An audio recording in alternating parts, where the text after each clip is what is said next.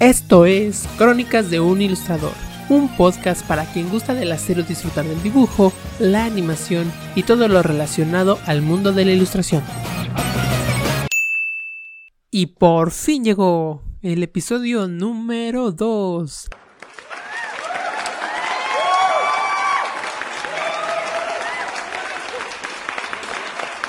Se supone que este episodio tuvo que salir hace mucho tiempo y pues por problemas técnicos de conexión y otras cosas pues no sucedió.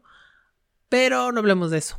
Pasemos a lo bueno, que es hablar sobre ilustración, diseño, animación y todo eso que nos convoca a este bonito espacio. Estoy muy contento de grabar este episodio porque tenía muchas ganas de comentar esta película, Wolf Walkers. Wolf Walkers es una película que ha ganado mucha presencia últimamente por todas las nominaciones que ha recibido. Hasta este momento en que estoy grabando tiene 72 nominaciones en varias categorías, tanto como mejor película animada, mejor dirección, mejores efectos especiales, mejor banda sonora, mejor guion y bla bla bla bla, de los cuales ha ganado 17 premios. Mi intención inicial era hablar solo de la película, algunas cosas técnicas, datos curiosos y mis escenas favoritas. Sin embargo, al indagar más sobre la película me di cuenta que el estudio de animación que la produjo también tiene una historia para contar. Hay más cosas alrededor que valen la pena mencionar. Así que, comencemos. Wolf Walkers fue producida por el estudio irlandés Cartoon Saloon, fundado en 1999 por Tom Moore, Nora Tomway y Paul Young. Los tres eran compañeros de universidad en Dublín. Actualmente ese estudio está ubicado en Kilkenny, Irlanda, con alrededor de 80 empleados. Se dedican a la producción de cortometrajes, programas de televisión y cine, además de ofrecer servicios de ilustración y diseño.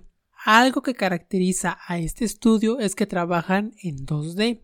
La primera película fue El secreto del libro de Chaos, una coproducción irlandesa, francesa y belga que se estrenó en 2009 en el Festival Internacional de Cine de Dublín. Esta película, ambientada en el siglo IX, nos cuenta la historia del famoso libro de Kells, uno de los manuscritos más preciados de la Edad Media y una pieza clave en la historia del arte irlandesa. La verdad, yo no sabía de su existencia. Leyendo sobre la película me di cuenta que este es uno de los libros más importantes en Irlanda. Es muy famoso no por el texto del libro, sino por sus ilustraciones y las miniaturas que este tiene, hay ilustraciones que cubren páginas enteras, tienen mucho detalle, que están muy bien elaboradas, y eso es lo que lo ha hecho famoso a través del tiempo. Recordemos que en la Edad Media los libros eran producidos a mano. Tanto el texto como las ilustraciones eran elaboradas por un pequeño grupo de monjes en monasterios y se tardaban meses, años en elaborar un solo libro. Por eso el libro de Kells es muy famoso, pues sus ilustraciones son de una altísima calidad y tiene una paleta de colores más amplia que otros manuscritos similares de este periodo. De hecho, este detalle se narra en la película, pues muestran cómo los mismos frailes elaboran sus tintas a partir de plantas, minerales y algunos frutos. Esta película la encontré muy interesante para los ilustradores, porque te da una referencia del cómo se elaboraban los libros en aquel entonces y además de la importancia que tienen las ilustraciones dentro de los mismos. No era solo un dibujito o una simple decoración, eran obras de arte que valían lo mismo o más que el texto del libro. También nos muestran cómo desde entonces ya existían maestros ilustradores y uno de estos maestros inicia protagonista en el arte de las miniaturas. Cuando digo miniaturas me refiero a que existían decorados que llevaban muchos detalles minuciosos en pequeñito, por eso se les decía miniaturas. Y el chiste de que le enseñara era que el joven fraile algún día llegara a terminar el libro. En 2019, el libro de Kells, el real, el libro libro, fue digitalizado por la biblioteca del Trinity College de Dublín, la cual es la encargada de resguardar el libro, y pueden ver las maravillosas ilustraciones dándole clic al enlace que dejaré en la descripción de podcast. En general la película nos cuenta la vida de un joven fraile que vive en la abadía de Kells. De ahí toma su nombre libro. El conflicto surge ya que no saben si los monjes deberían de seguir elaborando sus libros o centrarse más en la protección de la abadía y de la gente que vive cerca ya que estos son amenazados por vikingos que vienen tomando tierras y destruyendo todo su paso. Y bueno, es una historia un poco más elaborada, ya no les quiero contar más para que ustedes vayan a verla y se sorprendan. Pero lo padre de esta película es cómo mezcla la mitología celta y la cultura irlandesa con los hechos históricos. Como dato curioso, esta película se hizo en papel, o sea, a la antigua. Se dibujaron cuadro por cuadro y luego se escanearon esos cuadros para agregar los colores de manera digital. Y por si se lo estaban preguntando, el libro de Kells contiene los cuatro evangelios del Nuevo Testamento. Esta película marcaría el destino del estudio, pues así se establece un pilar para sus siguientes producciones que buscaría mostrar la cultura de Irlanda. En 2014 salió La canción del mar. Esta película también fue hecha con el sistema tradicional de animación 2D, la cual empezaron a producir antes del lanzamiento de El secreto del libro de Kells. Esta película nos muestra la leyenda de las Selkies. Una Selkie es una criatura mitológica en el folclore irlandés, escocés y feroés. Me gusta esa palabra, feroés. Esta hace referencia a la población de las Islas Feroe, un pequeño archipiélago en el Atlántico Norte entre Reino Unido, Noruega e Islandia. Se dice que les Selkies viven como focas en el mar, pero se despojan de su piel para convertirse en humanos en la tierra. Existen tanto selkies masculinos como femeninos y operan de maneras diferentes. Según las leyendas, los selkies masculinos son muy atractivos en su forma humana, con un gran poder seductor sobre las mujeres humanas. Buscan normalmente mujeres insatisfechas con su vida. Si una mujer desea tener contacto con un selkie, tiene que hacer lo siguiente. Tome nota. Según la leyenda, solo deben derramar 7 lágrimas en el mar. Y pues ya, eso fue todo.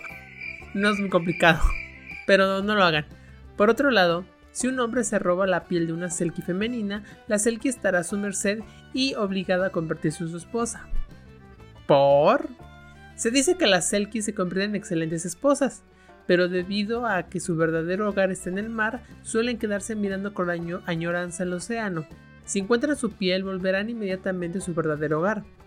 Otras veces, una dama Selkie es tomada como esposa por un hombre humano y tiene varios hijos. En esas historias es uno de los hijos quien descubre su piel de foca, frecuentemente sin conocer su importancia, y pronto vuelve al mar.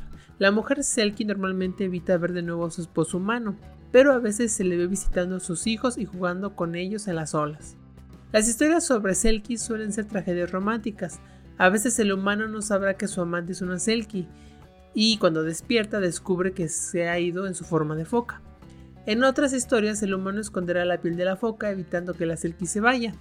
Una selkie solo puede entrar en contacto con un humano por un breve espacio de tiempo antes de volver al mar. El selkie es incapaz de entrar en contacto con el humano de nuevo durante 7 años, a menos que el humano robe su piel, la esconda o la queme. Ya con esta información se pueden ir imaginando por dónde va la película. Y más que contarles la película, lo que quiero es animarlos a verla. Es una bonita historia que trata el tema del dolor y aceptación ante una pérdida. Los protagonistas son dos hermanos, un niño y una niña. El diseño de personajes y la construcción de los mismos son espléndidos. Hay una hermosa congruencia entre la forma y la personalidad. Lo genial que hay en esta película es cómo usaron de referencia a otros personajes de la mitología irlandesa para que los protagonistas pudieran entender el conflicto y las emociones de su familia. Esto fue posible gracias al escritor irlandés Will Collins, que colaboró en la creación de guion y la historia, que esta fórmula se repetiría en Wolf Walkers. Wolf Walkers también se basa en una leyenda, la de los legendarios hombres lobos de Ossory. En el folclore irlandés antiguo se les conoce como faulad, que es un hombre o mujer que cambian de forma en un lobo. A diferencia de lo que comúnmente conocemos o lo que Hollywood nos ha hecho creer, el Faulad es una criatura de bien, se considera como un ser protector o guardián. Hay un texto de un obispo de Dublín que se llama Patricio, que no debe de confundirse con San Patricio, donde en forma de verso narra sobre la naturaleza de los hombres lobo. Hay algunos hombres de raza irlandesa quienes tienen esta maravillosa naturaleza desde la ascendencia y el nacimiento. Siempre que quieran pueden volverse rápidamente en forma de lobos y rasgar la carne con dientes impios. A menudo se les ve matando ovejas que gimen de dolor, pero cuando los hombres levantan el tono y lloran, o asustarlos con palos y espadas, ellos emprenden vuelo como verdaderos lobos. Pero mientras actúan así, dejan su verdadero cuerpo. Si alguno les hace daño o alguna herida les atraviesa la carne, las heridas se pueden ver claramente en sus propios cuerpos. Así sus compañeros pueden ver la carne cruda en sus mandíbulas de su verdadero cuerpo, y todos nos maravillamos al verlo. Esta es una traducción de Elizabeth Boyd en un texto que se llama Sobre las maravillas de Irlanda, traducción y adaptación. Entre enero y febrero de este año, la Galería Butler de Irlanda organizó varias sesiones online con charlas con el equipo creativo responsable de Wolf Walkers. Paula Aranzazú Ruiz, del periódico español 20 Minutos, en su sección de cine hizo una reseña de las curiosidades que salieron en estas sesiones que les voy a compartir algunas de mis favoritas. También dejaré el link del artículo para que puedan leerlo completo. En primer lugar, Ross Stewart quien fue el director de arte, habló sobre la inspiración de los hombres lobo de Ossory, y en sus propias palabras, a partir de ahí pensamos en un relato que siguiera al hijo de un cazador que se pasa de cazador a presa, y empezamos a desarrollar esta idea de que hubiera una especie de conexión espiritual entre los lobos y algunas personas. Añade también, queríamos darle la vuelta a la imagen del lobo como monstruo. Wolfwalkers nos traslada a la Irlanda de la mancomunidad de Oliver Cromwell, una de las etapas históricas más oscuras del país y de la historia del Reino Unido. Esto me dejó muy intrigado porque yo no sé nada de la historia del Reino Unido. según el sitio de historia de la National Geographic, Oliver Cromwell fue un líder político y militar inglés, uno de los personajes británicos más influyentes y fue sometido a una ejecución póstuma. O sea que una vez que murió, desenterraron su cuerpo y le cortaron la cabeza. Su figura es tremendamente controvertida y ha generado división de opiniones. Hay quien lo considera un héroe revolucionario y quien lo tacha de déspota y villano. Pero, regresando a World Walkers, William Collins el guionista de la película, comentó, era muy interesante, pero queríamos contar una historia para que la disfrutara toda la familia. Queríamos contar la historia de esta niña, y no lo que sucedió durante el mandato de Cromwell. Fuimos borrador a borrador quitando los elementos más siniestros y oscuros de la historia original, elementos de brujería y otros datos históricos y políticos, para acabar ya en el noveno guion con el relato definitivo se dan cuenta cómo hicieron varias revisiones y trabajaron mucho, mucho, mucho en la historia para poder llegar a esta espectacular película. En un principio, Robin fue un chico, cuenta Collins. Escribimos hasta dos guiones con la protagonista como un chico y finalmente decidimos cambiar el sexo porque la historia del viaje iniciático funciona mejor con una chica como protagonista. Wolfwalkers cuenta con más de 800 tomas y cerca de un millar de dibujos de fondo. Tom Moore comenta, todo el diseño está creado a mano. Para agilizar el rodaje utilizamos un paquete de software llamado TV Paint, que permite dibujar sobre la pantalla y, de este modo, mantener el espíritu más artesanal que creo que define Cartoon Saloon, y es verdad, cuando uno ve la película puede notar esos detalles en los trazos de los personajes y cómo todavía hay como trazos de los bocetos iniciales. También la directora de diseño de personajes comenta que aunque un diseño esté listo no significa que esté concluido. Hay mucho trabajo por hacer para darle a cada uno de los personajes dimensión cinematográfica, a veces un diseño funciona muy bien en la hoja modelo, pero cuando empiezas a hacerle actuar al personaje siempre hay que hacer modificaciones. Necesitas darle volumen, porque los personajes se mueven en el espacio y hay que jugar con los conceptos de volumen y bidimensionalidad.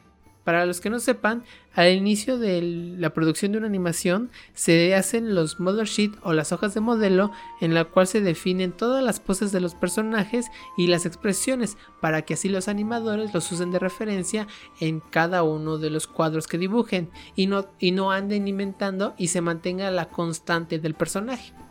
Por último, y tristemente, Wolf Walker supone el punto y aparte para Tom Moore y Cartoon Saloon en su rol de revisionistas del folclore irlandés.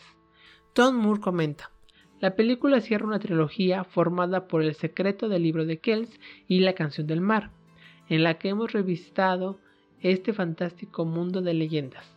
Estoy convencido de que la nueva generación de animadores que venga detrás de nosotros será capaz de darle una nueva vuelta a este maravilloso material narrativo, pero, en mi caso, creo que ha llegado la hora de mirar hacia adelante. Y ya dicho esto, así quiero terminar este episodio. Para los que ya conozcan la filmografía de Cartoon Saloon, saben que estoy olvidando una película, El pan de la guerra, estrenada en 2017. Hay dos razones por las que no estoy incluyendo esta película. Uno es porque no forma parte de esta narrativa del folclore irlandés y otra es porque es una película algo fuerte. Trata temas más complejos y profundos. Se mete en lo social, cultural, el machismo y la religión. Para que se hagan una idea, El pan de la guerra cuenta la historia de Parvana, una niña de 11 años que vive en Kabul, Afganistán, durante el dominio de los talibanes. Me parece que vale la pena hacer un episodio solo de esta película, porque yo creo que es por aquí por donde Cartoon Salon quiere experimentar y desarrollar sus futuras producciones. Al ser esta película más compleja, me parece que vale la pena darle más tiempo. Así que dejaré esta película pendiente, pero les pido que si tienen la oportunidad la vean. Y pues esto es todo por el episodio de hoy. Les quiero agradecer por escucharme, una disculpa por el gran retraso, y aunque prometer no empobrece, no diré que ya no volverá a suceder pero de verdad voy a esforzarme para que salga el próximo episodio lo más pronto posible. No se les olvide pasar por mi Instagram arroba ángel-pssa donde colocaré los links que ya mencioné y mis fuentes. Se acabó. Para ofreciendo un gran artista, que tengan felices trazos.